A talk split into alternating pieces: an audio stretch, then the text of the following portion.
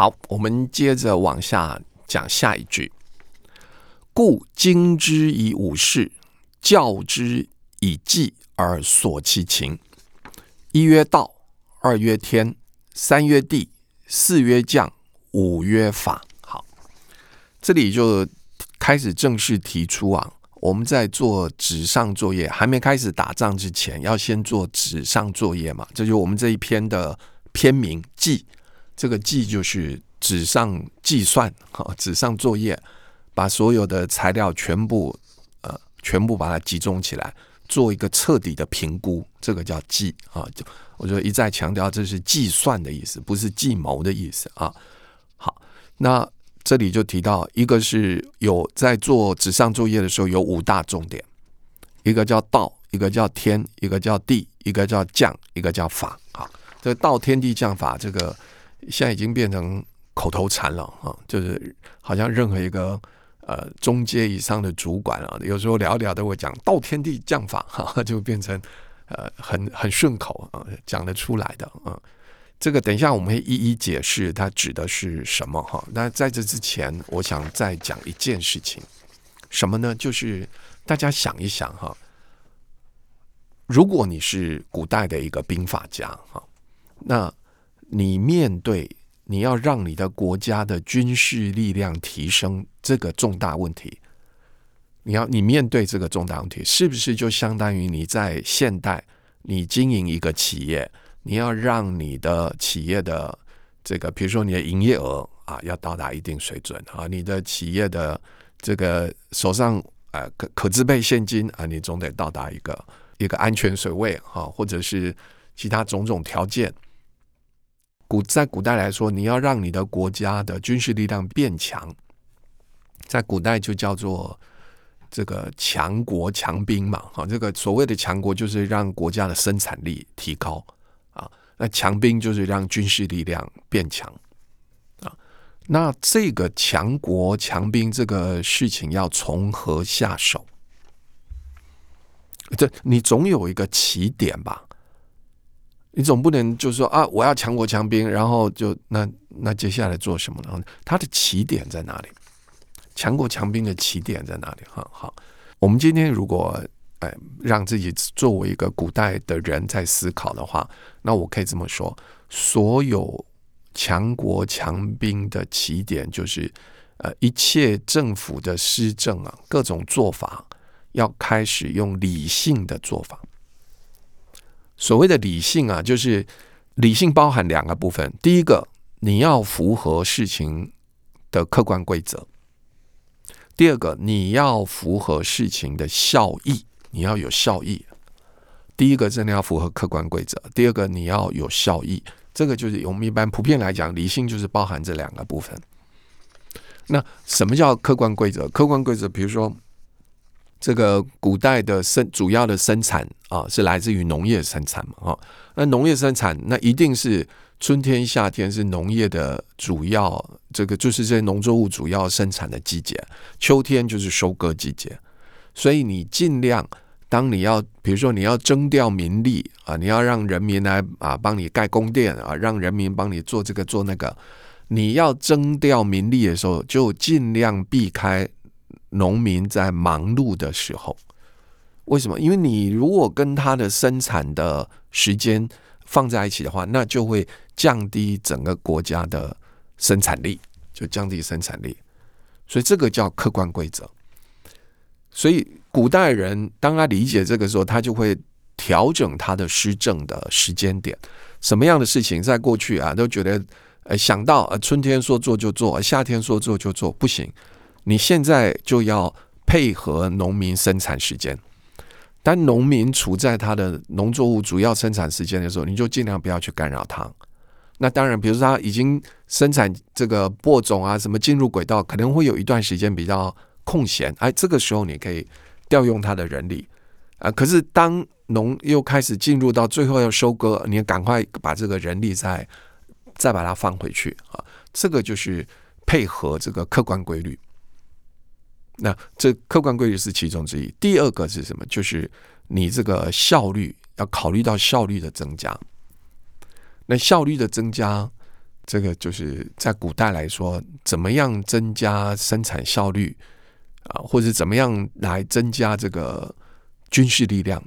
第一个，你除了生产力增加以后，第二个，你就是要训练训练你的这些农民呐、啊，让他具备军事管理、接受军事管理的习惯啊，服从军事管理的那些口号命令，要让他熟悉，然后很快的可以从一个农民啊，这可能经过呃十天半个月就可以成为一个军人，就这个身份的转换必须很快。那这个转换的速度的快，就必须他平常有接受训练，而平常接受训练的时候，你又不能够在他农忙的时候加以训练，你必须在农闲的时候加以训练。啊，他平常就要熟悉这个军事口号，什么立正、稍息、排队啊，排这个三排、排五排，他要熟悉这一些啊，然后那个敲鼓就表示你们要前进啊，敲锣表示你们要后退。他要熟悉这些东西，平常就要熟悉。你不能平常都不训练，然后突然要打仗了才把他们召集起来，这样大家手忙脚乱。所以平常的训练，这个就是增加你的军事力量非常重要的一环。那整个说起来，这些这个就是理性，这个就是理性的力量啊。这个我常常想啊，就是说我在读《孙子兵法》的时候，我在想，这个清朝末年的时候，他们也遇到一个。遇到这个兵家之事嘛，也就是鸦片战争，这个就是兵者啊，兵者国之大事啊。他们有没有想到怎么样让我们现在这个仗打不过别人？什么原因？要怎么改进？他有没有想？有啊，当然有想。你不是李鸿章就推那个洋务运动吗？啊，就推洋务运动。洋务运动推了以后，主要原因是打甲午战争的时候还是打败。甚至在跟其他西方国家在打仗的时候，还是打败，所以大家就觉得，哎，你这个洋务运动一定是学错了，或是没有学到真东西。所以你没有学到，你没有真的提高你的力量，你没有增加你的竞争力嘛。那所以后来就提出来说，那西方的真东西在哪里？西方的真东西在这个科学跟民主。好，这个就是后来五四时代讲的这个德先生跟赛先生啊，就是民主是德先生啊，科学是赛先生。可是我在读《孙子兵法》的时候啊，我发觉我们还是学错了啊，就是学德先生、赛先生这个还是学错了。为什么学错？我不是说民主不对，我不是说科学不对，而是民主跟科学其实它的基础在理性。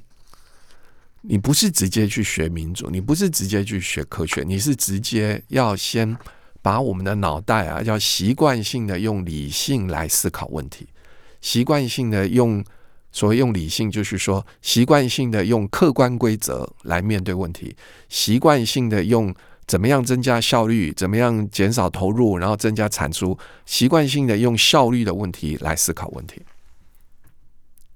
这个就是理性，理性是一切由弱变强的必经之道。你不能够，大家的思考方式啊，还不是理性的，大家思考方式还是这个，哎，讲究惯例啊，哎，讲究这个，呃，这个，呃，礼貌啊，礼仪啊，就是一切都还是这种啊，过去人怎么做，我们就怎么做。你不能够用这样子的脑筋来推民主，来推科学。你用那样子的老的脑筋来推民主跟科学是没有用的，所以即使后来五四时代又推民主又推科学，呃，后来还是军阀割据，还是一片凌乱，整个国家还是不可收拾。为什么？那根本原因就是要先奠定理性思考的习惯，理性思考的能力。孙子兵法就是从这里着手啊。训练人民这一一整套的思想都是都是理性的规则，想的也都是怎么样提高效率的问题，这个才是真正的国家改革，这个才是真正的提升国家的能力，而不是科学跟民主。